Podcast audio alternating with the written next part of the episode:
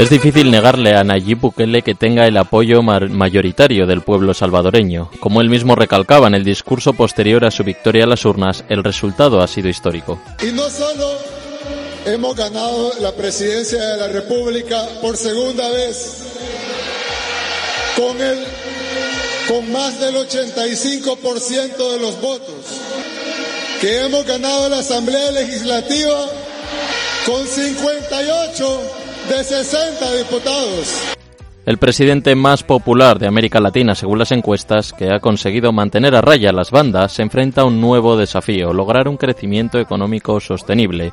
Su primer mandato se ha sostenido sobre la seguridad, pasando, dice Bukele, más inseguro del mundo a ser el país más seguro de todo el hemisferio occidental. Ahora, el presidente ha prometido un periodo de prosperidad económica que las perspectivas no muestran.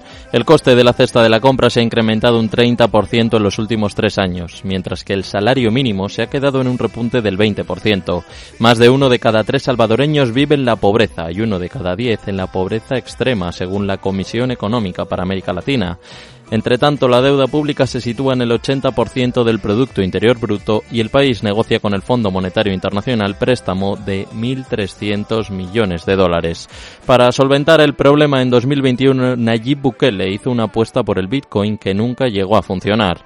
El Salvador comenzó entonces a aceptar este criptoactivo como moneda de curso legal y lanzó Chivo Wallet, su propia billetera electrónica.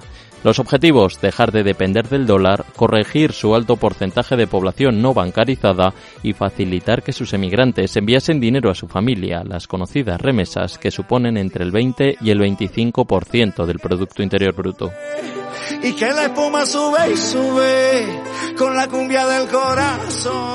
El resultado, el valor del Bitcoin ha caído, ha dibujado más incertidumbre en el futuro del país y las dudas persisten. Solo uno de cada cinco salvadoreños hace uso del Chivo Wallet. Según su Instituto Universitario de Opinión Pública, a finales de 2022 solo el 24% de la población había usado Bitcoin para comprar o hacer pagos el 77% consideraba que el gobierno no debía seguir gastando dinero público en Bitcoin y el 66% creía un fracaso su aprobación.